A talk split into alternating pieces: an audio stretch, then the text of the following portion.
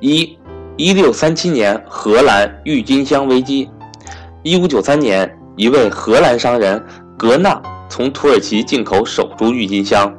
由于这种花是进口的，因此拥有郁金香花便成为有钱人的符号。开始只有郁金香的行家才懂得欣赏郁金香之美，但在形成风潮之后，投机客便趁机炒作。只要今天买了，明天就可以大赚一笔。买的人多了，交易市场。也就形成了，交易场所也逐渐的热闹起来。一六三四年，买郁金香的热潮蔓延到中产阶级，更蔓延到全民运动，大家都来买卖郁金香。炒客只看到买低卖高，利润就进来，于是全民都变成了郁金香的炒家。一千美元一朵郁金香花根，不到一个月之后，它就变成两万美元了。到了一六三六年，郁金香在阿姆斯特丹及鹿特丹股市上市。这时，一朵郁金香花根售价相当于今天的七万六千美元，比一部汽车还要贵。这是有名的郁金香花根泡沫。此时，荷兰政府开始采取急刹车行动，而由土耳其运来的郁金香也大量抵达，郁金香不再那么稀罕，于是。一瞬间，郁金香的价格往下滑，六个星期内竟然下跌了百分之九十。荷兰政府宣布这一事件为赌博事件，结束这一场疯狂的郁金香泡沫事件。这就是有记录的历史上第一次经济泡沫事件。二，一七二零年英国南海泡沫事件。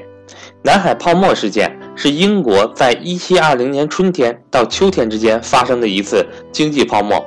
事件起因源于南海公司。南海公司在1711年西班牙王位继承战争仍然进行时创立的。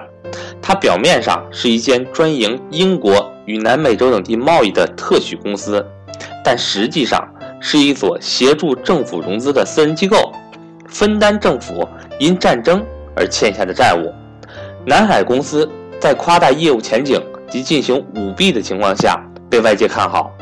到了1720年，南海公司更透过贿赂政府，向国会推出以南海公司股票换取国债的计划，促使南海公司股票大受追捧，股价由原本1720年年初约120英镑，急升至同年七月份1000英镑以上，全民疯狂炒股。然而，市场上随即出现不少泡沫公司浑水摸鱼，试图趁南海股价上升的同时分一杯羹。为了监管这些不法公司的出现，国会在六月份通过了泡沫法案，炒股热潮随之衰减，并连带触发了南海公司股价急挫，至九月份暴跌回一百九十磅以下的水平，不少人血本无归。连著名物理学家牛顿爵士也十本离场。南海泡沫事件使大众对政府诚信破产，多名托利党官员因事件下台或者是问罪。相反，辉格党政治家罗伯特·沃波尔在事件中成功收拾混乱，协助向股民做出赔偿，使经济恢复正常，从而在1721年取得政府实权。并被后世形容为英国历史上首位首相。此后，辉格党取代托利党，常年主导了英国的政局。三一八三七年，美国金融恐慌。十九世纪早期的美国联邦政府没有自己的中央银行，因此也没有发行纸币。第二合众国银行由国会在一八一六年授权建立，它建立了统一的国家货币。一度成为美国最大最好的钞票发行者，创立了单一的汇率等。它实力强大，它的资本比美国政府的财政支出多出一倍，拥有全国百分之二十的货币流通量，在各州设立了二十九个分行，控制着各州的金融。考虑到许多州银行立法很仓促，经营不善，普遍资本金不足，监管不严，对未来。过度乐观。第二合众国银行通过拒绝接受他认为经营不善的银行的票据来维护它自身的稳定。这削弱削弱了公众对第二合众国银行的信心。一八二九年，杰克逊当选为美国总统，他认为第二合众国银行的信贷问题影响了美国的经济发展。杰克逊决定关闭第二合众国银行，作为毁掉合众国银行策略的一部分，杰克逊从该银行撤出了政府存款，转而存放在州立银行。没想到危机竟然就此产生，因为增加了存款基础，不重视授信政策的州立银行可以发行更多的银行券，并以房地产做担保，发放了更多的贷款，而房地产。是所有投资中最缺乏流动性的一种。这样一来，最痛恨投机和纸币的杰克逊总统所实施的政策，竟然意想不到地引发了美国首次由于纸币而引起的巨大投机泡沫。这场恐慌带来的经济萧条一直持续到1843年。恐慌的原因是多方面的：贵金属由联邦政府向州银行的转移。分散了储备，妨碍了集中管理；英国银行方面的压力，储备分散所导致的稳定美国经济机制的缺失等等。四，一九零七年美国银行业危机。一九零七年，美国银行业投机盛行，纽约一半左右的银行贷款都被高利息回报的信托投资公司作为抵押，投在了高风险的股市和债券上。整个金融市场陷入极度投机状态。当年十月份，美国第三大信托公司尼克伯克信托公司大肆举债，在股市上收购联合同业公司的股票，但此举失利，引发了华尔街的大恐慌和关于尼克伯克即将破产的传言，导致该银行客户疯狂挤兑，并引发华尔街金融危机。银行要求收回贷款，股价。一落千丈，时任摩根财团总裁的约翰·皮尔庞特·摩根联合其他银行共同出手，筹集流动资金，才使市场重归平静。很快，美国财政部长乔治·科特留宣布，政府动用三千五百万美元资金参加救市。随后，市场恢复正常。此次救市导致了1914年美国联邦储备系统的诞生。金融体系的稳定性得以增强。五，一九二九年美国股市大崩盘。一九二九年十月，美国纽约市场出现抛售股票浪潮，股票价格大幅度下跌。到了十月二十四日，举国上下谣言四起，造成金融不稳。被吓坏了的投资者命令经纪人抛售股票，导致美国股市崩溃。十月二十九日。纽约证券交易所里，所有人都陷入了抛售股票的漩涡之中，股指从之前的三百六十三最高点骤然下跌了平均百分之四十，这是美国证券史上最黑暗的一天，是美国历史上影响最大、危害最深的经济事件，影响波及整个世界。此后，美国和全球进入了长达十年的经济大萧条时期。引发美国股市大崩盘的1929年9月到十月，被后来形容为屠杀百万富翁的日子，并且把未来都吃掉了。在危机发生后的四年里，美国国内生产总值下降了百分之三十，投资减少了百分之八十，一千五百万人失业。六，一九八七年席卷全球股市的黑色星期一。一九八七年十月十九日星期一，美国股市出现惊人下跌，并引发世界其他国家股票市场跟风下跌。道琼斯工业股票平均指数骤跌五百零八点，下跌幅度百分之二十二。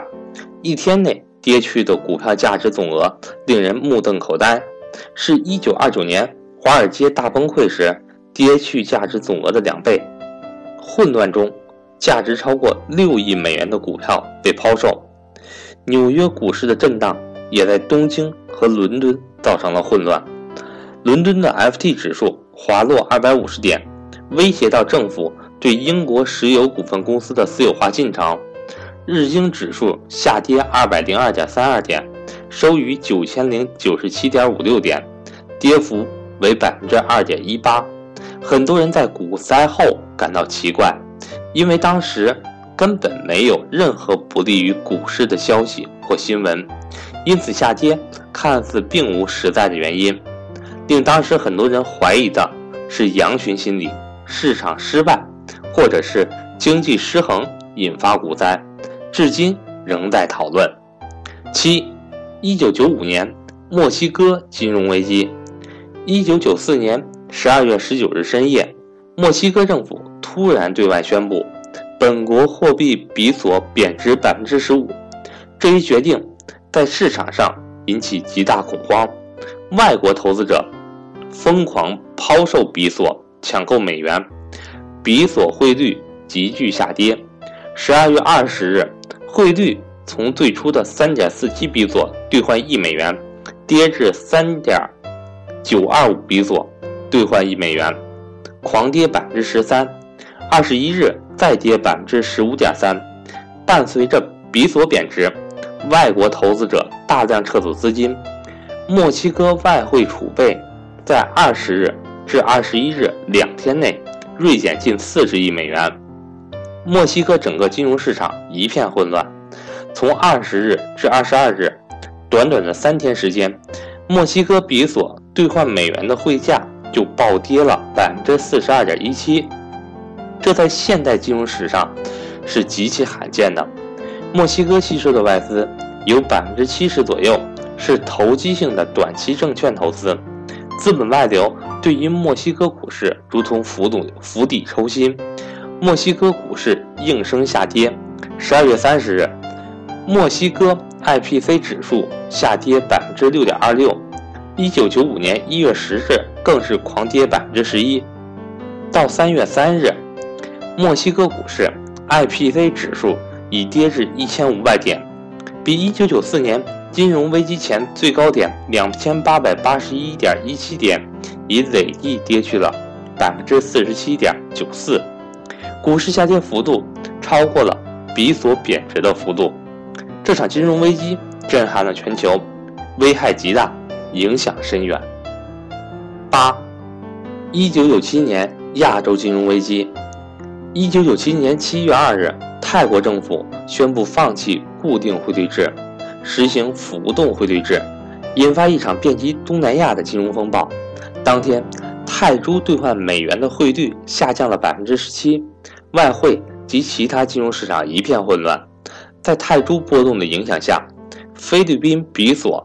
印度尼西亚盾、马来西亚林吉特相继成为国际炒家的攻击对象。八月，马来西亚放弃保卫林吉特的努力，一向坚挺的新加坡元也受到了冲击。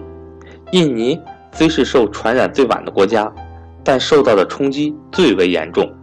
十月下旬，国际炒家遗失国际金融中心香港，矛头直指香港联系汇率制。